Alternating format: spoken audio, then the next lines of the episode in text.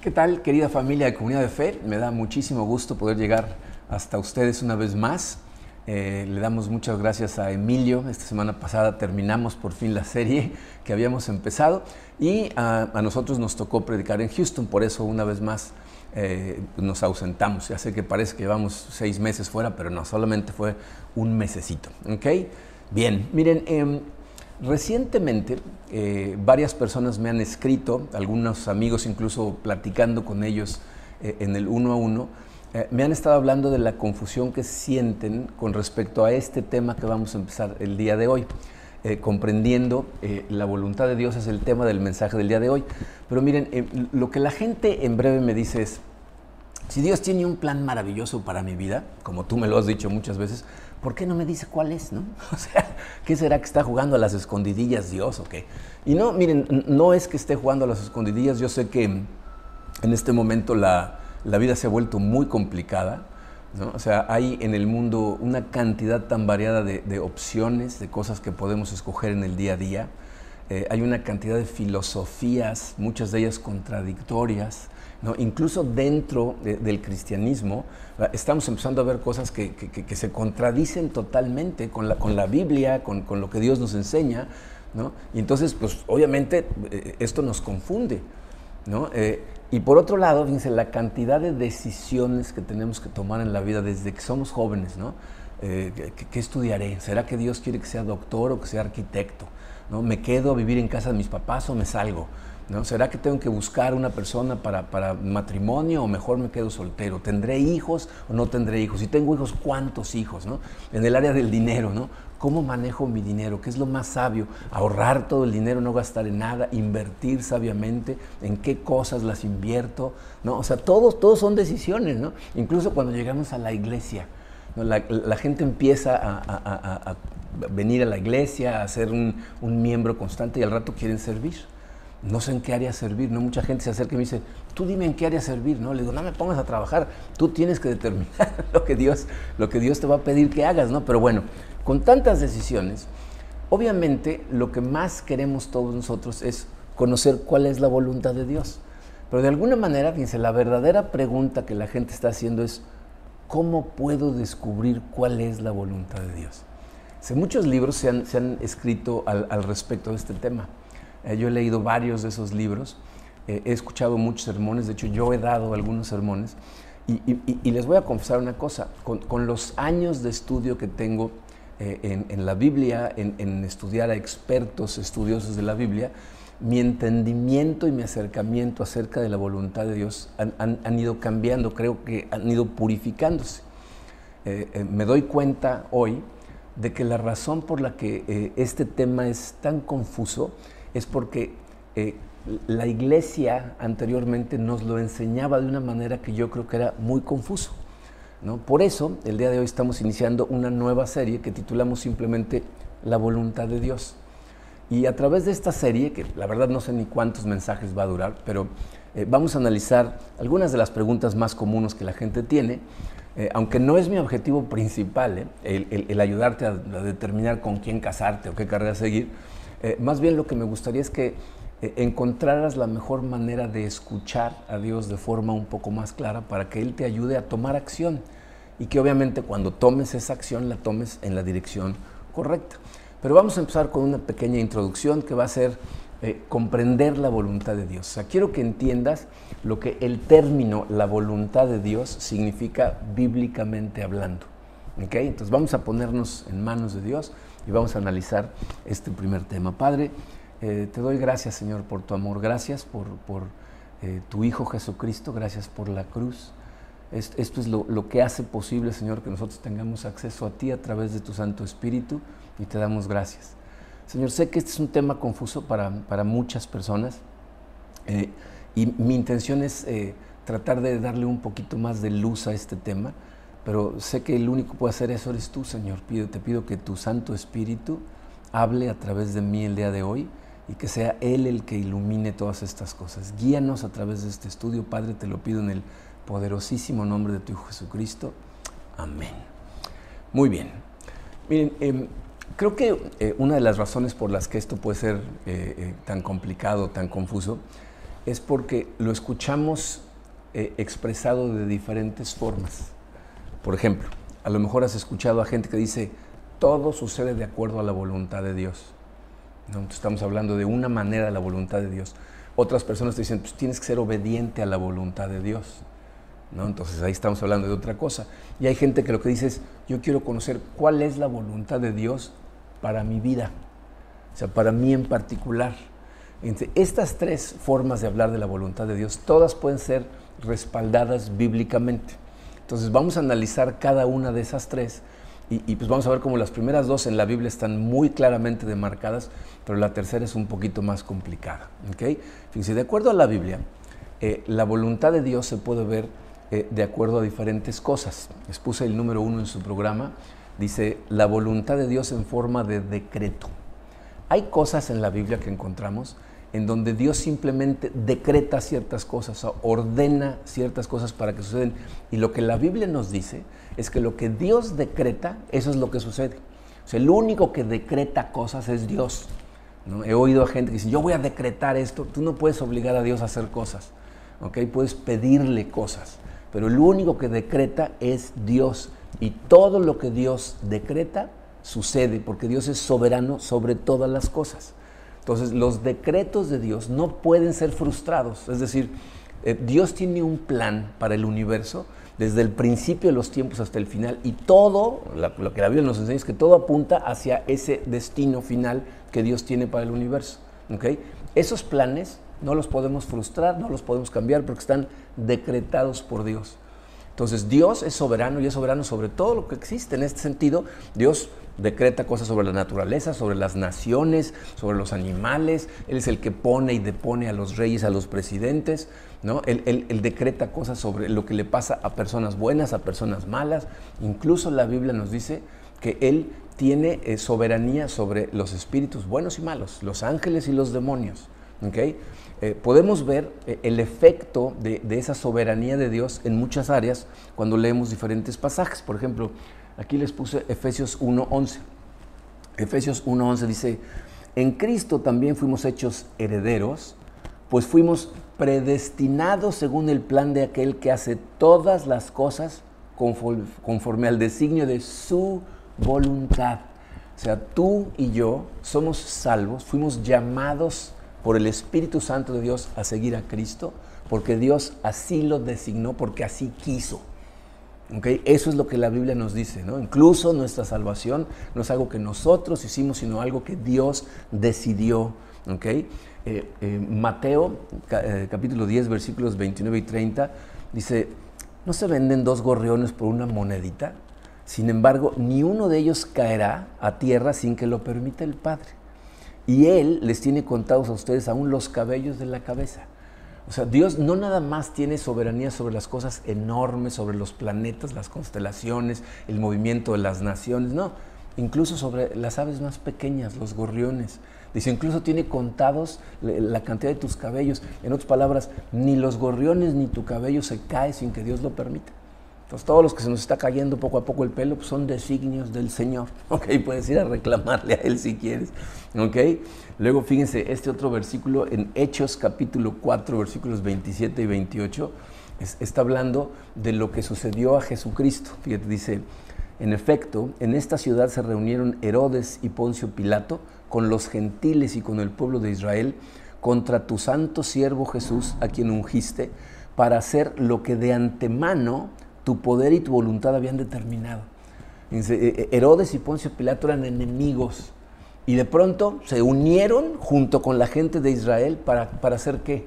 Para crucificar a Cristo.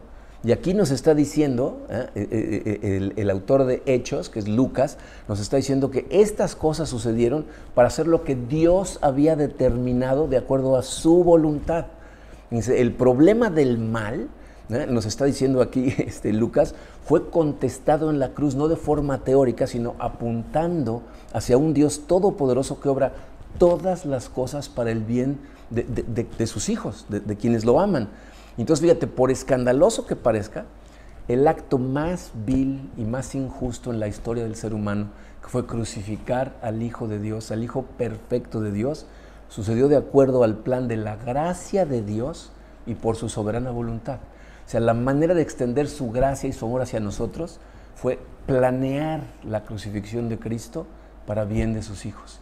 Entonces, todo eso estaba bajo su soberanía. Salmos 139, versículo 16, dice, tus ojos vieron mi cuerpo en gestación. Todo estaba ya escrito en tu libro. Todos mis días se estaban diseñando, aunque no existía uno solo de ellos.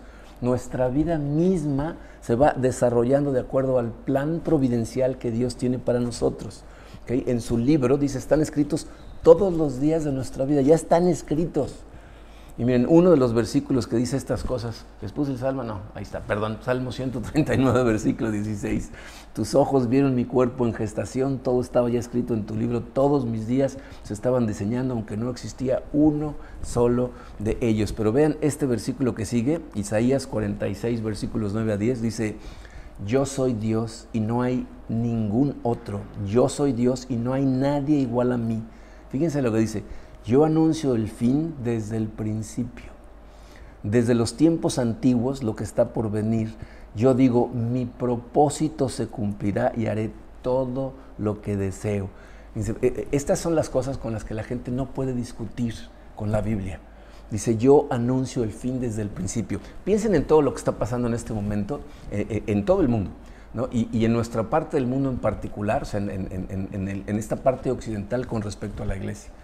La Biblia predijo que iba a llegar un momento en donde todas las cosas buenas iban a ser vistas como malas y muchas de las cosas malas iban a ser vistas como buenas. Y que a los que declararan a las cosas malas como malas, los iban a atacar. Y eso es exactamente lo que está pasando. Y se va a poner cada vez peor. Pero aquí está Dios diciendo, yo les estoy diciendo lo que va a pasar desde el principio, desde los tiempos antiguos, todo lo que está por venir para que sepan que yo soy Dios. ¿Y qué va a suceder? Lo que Él quiere. Dice, mi propósito se cumplirá. Entonces, esa es la voluntad de Dios en forma de decreto. Hay cosas que van a suceder, nos gusten o no.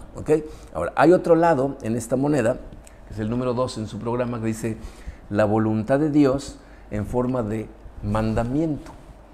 Esa es otra voluntad de Dios. Aquí se refiere a lo que Dios le manda hacer a sus criaturas o, lo que Él desea para ti. Dice, ¿cuántas veces les he dicho que lo que encontramos en la Biblia son los lineamientos que Dios nos da para poder tener plenitud en nuestra vida? Porque nos ama. Y esto es lo que los mandamientos son. Entonces, fíjate, si la voluntad en forma de decreto es como las cosas son, eh, la voluntad de Dios en forma de mandamiento es como las cosas deberían de ser como Él quisiera que fueran. Las dos voluntades se encuentran, las podemos encontrar en la Biblia, como ya vimos los decretos de Dios, lo que Dios ha predeterminado y que no puede ser cambiado, pero también vemos los mandatos, es decir, la forma en que Dios quiere que vivamos, pero que estas son cosas que sí podemos ignorar, que sí podemos dejar de hacer. Vamos a ver algunos versículos al respecto. Eh, primera de Juan, capítulo 2, versículos 15 al 17, nos dice Juan, no amen al mundo ni nada de lo que hay en él. Si alguien ama al mundo, no tiene el amor del Padre, porque nada de lo que hay en el mundo, los malos deseos del cuerpo, la codicia de los ojos y la arrogancia de la vida, proviene del Padre, sino del mundo. El mundo se acaba con sus malos deseos, pero el que hace la voluntad de Dios permanece para siempre. Entonces ahí nos está diciendo que esa es la voluntad de Dios y nos está pidiendo que la hagamos porque nosotros tenemos la capacidad de decidir hacerla o no. ¿no? Entonces, no es un decreto divino, sino más bien es un mandamiento. Para Juan, lo que nos enseña es caminar de acuerdo a la voluntad de Dios, es lo opuesto a vivir de acuerdo al mundo.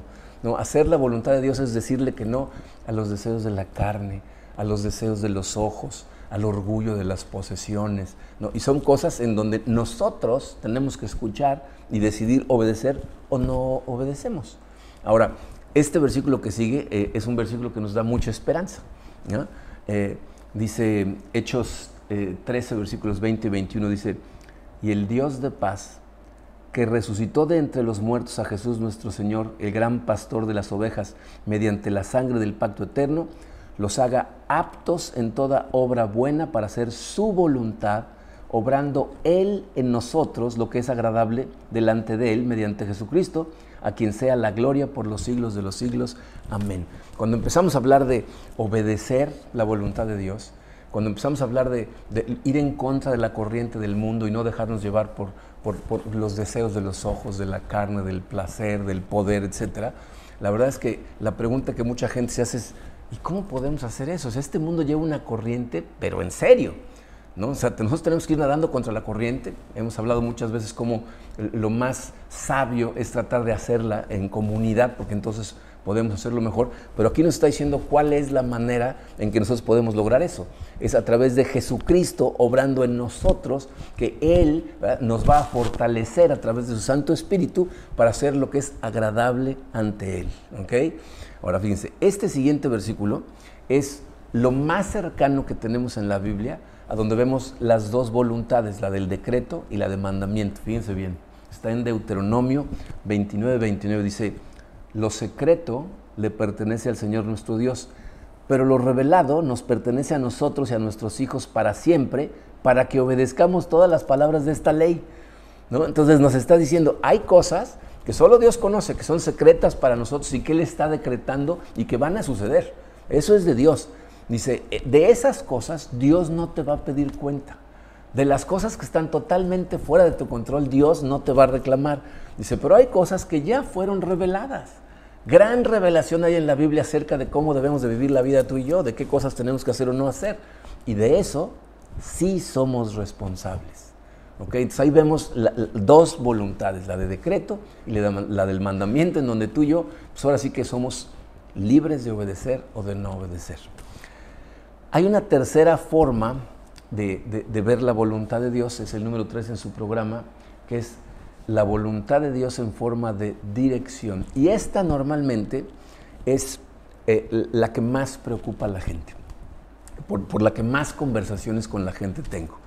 Normalmente nos referimos a, esta voluntad de Dios como la voluntad de Dios para mi vida. Aquí es en donde vienen las preguntas que hicimos al principio. ¿no? ¿Qué carrera debo seguir?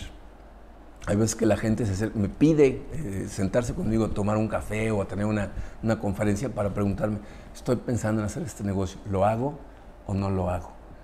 Eh, eh, conocí a esta persona, no sé si empezar a salir con ella de forma seria o no, me casaré o no me casaré, no sé si tener hijos, o sea, todas las preguntas de las que hablamos. Y, y la cosa se pone complicada cuando las disyuntivas que tenemos en la vida, las dos son moralmente correctas. ¿no? Porque dices, bueno, pues, si hay una inmoralidad contra una moralidad, pues la, respuesta es muy obvia, ¿no? Pero hay veces que las dos opciones son moralmente correctas.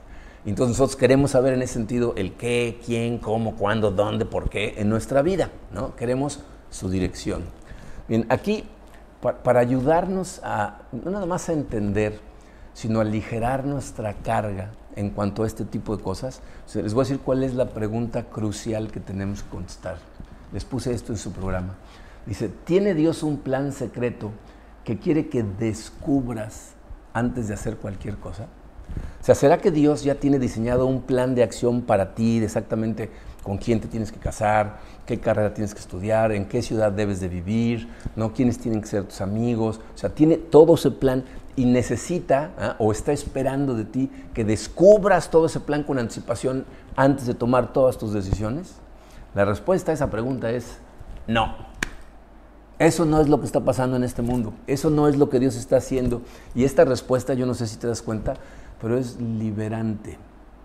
O sea, esa no es la manera en que Dios actúa. Y miren, eh, por favor escúchenme claramente porque no quiero confundir a nadie o que me escuchen decir algo que no estoy diciendo. Dios sí tiene un plan específico para tu vida. ¿Ok? Tiene un plan tan específico que está escrito. ¿Ok? Tiene un plan específico. Dios sí obra todas las cosas para el bien de quienes lo aman. ¿no? La Biblia nos lo dice. Entonces sí está haciendo esas cosas. Y, también es cierto, una de las cosas que, para nosotros es más reconfortante es cuando Karina y yo volteamos hacia atrás en nuestra vida y vemos todas las cosas que han pasado desde, desde que empezamos a caminar de la mano de Dios hasta ahorita e incluso desde antes de que empezáramos a caminar de la mano de Dios y podemos ver la mano de Dios guiándonos en, muchas cosas, haciendo cosas por nosotros. Por ejemplo, cuando, cuando yo trabajaba para la hotelería, empecé a sentir la necesidad imperiosa de, estudiar para poder ser un eh, orador. Para, poder ser consultor dando conferencias y seminarios en diferentes lugares de, de, la hotelería en el mundo. Eh, mi esposa Karina estaba totalmente en contra de esa idea. Ella no quería que hiciera eso porque iba a significar muchos viajes. Y yo de todas maneras sentí ese llamado y sentí ese llamado. Eh, me, me, crucé en el camino de mi vida con Zig Ziglar, que era un orador excelente. Y entonces dije, eso es lo que yo quiero hacer. Y empecé a perseguir con todo mi corazón esas cosas. ¿No? Eso me llevó muy lejos. Eh, eh, recientemente hemos pasado tiempo conversando de esto, Karina y yo, de cómo no sabemos ni cómo le hicimos, porque yo viajaba casi dos semanas de cada mes, a veces más, dando conferencias por todos lados. Pero después eh, encontramos, más bien Dios nos encontró a nosotros, empezamos a caminar de su mano, empezamos a, asistir a la iglesia y luego empezamos a servir en la iglesia y al rato terminé convirtiéndome en el pastor de la iglesia. Y ahorita volteamos hacia atrás y Karina me dice, puedo ver claramente la mano de Dios en todas esas cosas que fuimos haciendo, que Dios te fue preparando para este momento. Entonces Dios, cuando mires hacia atrás te vas a dar cuenta de que sí te venía dirigiendo. Sin embargo, aunque somos libres de pedirle dirección y sabiduría a Dios, Él no te carga con la responsabilidad de adivinar, entender, de divinar, eh, eh, o sea, como le quieras llamar, descubrir toda su voluntad por adelantado. Dice aquí, la segunda parte de la pregunta es, es muy importante. O sea, ¿tiene Dios un plan para tu vida? Totalmente. Pero que quiere que descubras antes de hacer cualquier cosa en lo más mínimo. ¿no? E, esa parte es crucial. Dios sí tiene un plan, pero no espera que tú desde antes, antes de tomar cada decisión, lo conozcas. Ahora fíjate, no estoy diciendo eh, que, Dios no te va a ayudar a tomar decisiones. De hecho, eso es lo que llamamos nosotros sabiduría. Cuando, buscamos eh, a Dios, en su palabra, a, través de, otras personas que conocen su palabra, etc. Este, eh, obviamente Dios te ayuda y lo vamos a ver más adelante en la serie, en otro mensaje, vamos a hablar de la sabiduría que Dios nos da para tomar las decisiones. Tampoco estoy diciendo que a Dios no le interesa tu futuro, no está dirigiendo tu camino o no está en control de todas las situaciones en medio del caos en el que estamos viviendo. Dios está totalmente en control. Yo creo en la providencia de Dios, en su dirección y en su guía con todo mi corazón.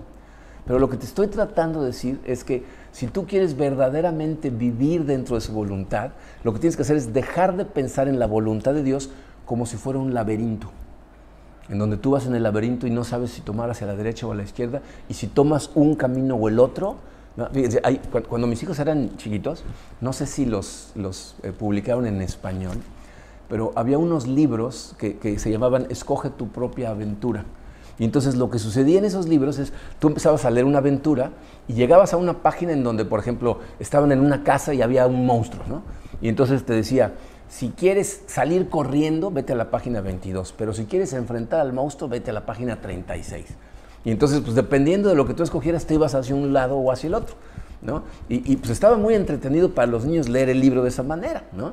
Pero, el problema es que de repente llegabas a la página 36 y decía, y el monstruo te devoró, ¿no? Entonces tomaste la dirección equivocada y en el libro simplemente te regresas a la página que estabas y tomas la otra dirección, ¿no? Eh, eh, está divertido para los niños, pero no está muy divertido si así es como funciona la voluntad de Dios. Mucha gente piensa que, así funciona la voluntad de Dios, que el plan de Dios es uno y si, y si no lo sigues correctamente, ya, ya la regaste. Entonces, imagínate nada más si eso fuera cierto. ¿no? Si, por ejemplo, hay gente que piensa que tiene que encontrar a la, mujer o al hombre de su vida, la persona que Dios predestinó para ellos, porque si no la encuentran va a ser un tiradero. Imagínate si eso fuera así de delgadita la opción. O sea, yo les hemos hablado de esto y lo vamos a hablar cuando tengamos nuestra serie para solteros, cómo Dios lo que hace es ponerte una sombrilla debajo de la cual eh, puedes escoger a gente que cumpla con ciertas características. Pero si nada más hubiera una, en todo el mundo, que fuera la persona para ti, imagínate, eh, imagínate el efecto dominó que se hubiera causado en la historia con el primero que hubiera escogido de forma equivocada. O sea, como se casó un hombre con la mujer equivocada o una mujer con el hombre equivocado, entonces ya le arruinó la vida a la persona con la que se debe haber casado ella y a la mujer con la que se debe haber casado él que le van a arruinar la vida a los con los que se casen, que le van a arruinar la vida. O sea, un efecto dominó a través de toda la historia del universo por una decisión equivocada de una persona. ¿no? Muchas personas le tienen miedo, le tienen pánico a tomar la decisión equivocada. No trabajo, ¿no? haré esto, haré lo otro, abriré mi propio negocio, este, me compro casa, nada más rento, e, esta mujer, no sé, este hombre, ¿no? Ah, y entonces lo que piensan es que si toman esa decisión equivocada van a caer fuera de la voluntad de Dios y entonces van a estar condenados al fracaso físico, relacional, espiritual. Y eso lo que produce es un pánico permanente. Y miren, tristemente, esa era la forma convencional en que nos enseñaban acerca de su voluntad en el pasado. Que Dios nada más tenía un camino para nosotros y si lo descubres, todo maravilloso, cumples tu destino divino, éxito en todo lo que hagas, pero si no, entonces te pierdes del propósito de Dios para tu vida. Esa forma convencional no es la forma correcta de entender la voluntad de Dios. De hecho, verla de esa manera es una invitación a la decepción, a que pasen cosas en tu vida que te van a, hacer muy infeliz. Y muchas veces, que es lo que está pasando en muchos círculos cristianos eh, eh, en ciertas áreas de nuestros países, del occidente, están llevando a la indecisión, a gente que, que no toma decisiones. ¿no? Entonces, fíjate, confiar en la voluntad de Dios en forma de decreto es bueno y produce paz. Cuando tú sabes que los planes de Dios no van a ser frustrados, eso nos trae tranquilidad. Seguir su voluntad en forma de mandamiento es lo que se llama obediencia. Y lo que la Biblia nos enseña es que mientras más obediente seas a, las cosas que Dios te pide que hagas, a la forma en que te pide que vivas tu vida, te vas a ahorrar montones de dolores de cabeza. No significa que tu vida va a ser perfecta, que no va a haber adversidad, que no va a haber problemas, pero te vas a ahorrar una cantidad de dolores de cabeza por andar haciendo tonterías que la Biblia te dice, no hagas estas cosas. Pero esperar su voluntad en forma de dirección antes de tomar cada paso de tu vida, lo que va a hacer es hacer un tiradero de tu vida. O sea, es, dañino para tu vida, dañino para tu santificación, y eso ha causado que muchos cristianos hoy en día sean muy pasivos, muchos muy itinerantes, no andan cambiando todo el tiempo de opinión y de opción por todos lados. Y luego llega la gente a sentirse más espiritual mientras menos hacen. Eso evidentemente no es lo que Dios quiere para ti. Dios eh, no es una bola 8 mágica, no sé si saben de lo que estoy hablando, pero eh, en Estados Unidos venden unas como, como la bola 8 del billar, ¿no? Es una bola 8 que eh, la prendes y entonces le haces una pregunta a la bola, la sacudes y te da una respuesta. Obviamente tiene un montón de respuestas preprogramadas y hay veces que te pueden salir las cosas más ridículas ¿no? acerca de lo que le estás preguntando. Pero, Dios no es una bola ocho mágica. Nosotros tenemos a un Dios bueno que nos ama, que nos dio un cerebro para pensar, nos dio la revelación de su Biblia para enseñarnos el camino a la obediencia y nos invita a tomar riesgos en la fe, eh, yendo tomados de su mano. sabemos que Dios tiene un plan para cada uno de nosotros y eso honestamente es algo maravilloso. O sea, eh, eh, una de las cosas más hermosas para mí es saber que Dios tiene un plan para mi vida. ¿Por qué? Porque eso significa que yo no estoy aquí por casualidad, que esto no sucedió. Hay muchos niños que sus papás no los planearon, pero Dios sí los planeó porque tiene planes para nosotros y entonces para mí esa es una maravilla. E, el problema es pensar que me va a revelar todo lo que va a suceder en mi vida antes de que suceda. Como vamos a ver más adelante en esta serie, Dios sí nos ayuda con su dirección y, aparte vamos a ver otra cosa. Nos ha revelado un montón de cosas acerca de la sabiduría que quiere que utilicemos para tomar nuestras decisiones. Pero estar preocupados por descubrir toda su voluntad por adelantado por bien intencionada que sea esa, esa necesidad o ese deseo, es más bien desconcertante y esclavizante, porque dejas de tener la libertad que realmente tenemos en Cristo. ¿Saben cuál es el, mejor camino cuando, cuando pensamos en la voluntad de Dios para nuestra vida? El camino bíblico. Jesucristo mismo nos dijo, más bien busquen primeramente el reino de Dios y su justicia, y todas estas cosas les serán añadidas. ¿Qué nos está diciendo Jesucristo? Me dice, tú preocúpate más bien por las cosas que Dios ya te reveló Preocúpate más bien por perseguir el reino de Dios, por perseguir su justicia, por vivir de la manera en que la Biblia te dice que vivas. Mientras más en comunión estés con, tu Dios, con Jesucristo, más fortalecimiento vas a tener para hacer estas cosas, dice. Y Él lo que va a hacer es cubrir tus necesidades, incluso antes de que sepas que las tienes, o antes de que sepas a dónde quiere Él que vayas. ¿Tú te acuerdas quién es conocido como el, el hombre de la fe en la Biblia? Abraham. Abraham. Dios lo llamó y le dijo, quiero que vayas a un lugar a donde ahí te voy a ir diciendo por dónde. o sea, no le dijo, vámonos a la tierra prometida que está en Caná, junto, ¿no? Le dijo, vete, deja la tierra de tus padres a donde yo te voy a decir. Y Abraham le creyó a Dios y empezó a caminar. Entonces nosotros tenemos que hacer lo mismo.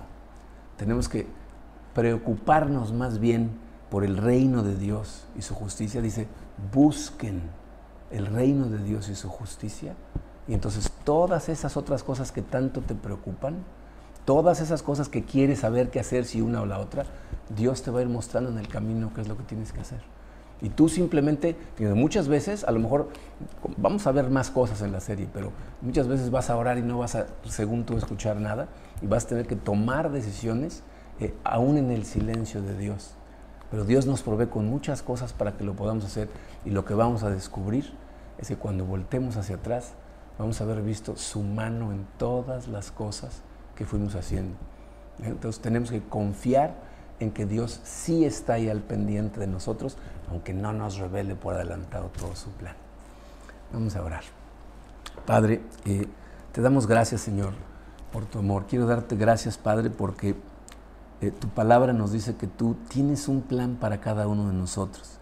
Y sé que es por, por la emoción, Señor, de querer seguir tu plan, de complacerte, de hacer las cosas correctas, de, estar bajo tu luz, en el centro de tu voluntad. Muchas veces estamos enfrascados en este querer esperar a que tú nos dirijas. Pero ayúdanos, Señor, a descansar en ti, sabiendo que tú nos amas y que vas a estar al pendiente de nosotros que algunas veces vamos a tomar decisiones equivocadas, pero tú eres un Dios que nos da otras oportunidades, que mientras más nos acerquemos a ti y a tu palabra va a ser mucho más fácil tomar esas decisiones. Ayúdanos a entender, Señor, que hay, hay una voluntad tuya que son decretos, que son cosas que van a funcionar y permítenos, Señor, descansar, tener paz, sabiendo que todo este universo está planeado, que las cosas que están sucediendo no están fuera de tu conocimiento, de tu control. Ayúdanos también a reconocer, Señor, que hay, hay, mucho en tu palabra que son mandamientos, que son lo que tú deseas para nuestra vida. Y ayúdanos a unirnos a ti lo suficiente, Señor, para ser fuertes y poder obedecerte. Y a simplemente tener la fe en ti, Señor, de que tú nos vas a dirigir de una manera o de otra para que tus planes se cumplan en nuestras vidas. Te damos gracias, Señor, con todo el corazón porque sabemos que tú cumples tus promesas. En el poderoso nombre de tu Hijo Jesucristo. Amén.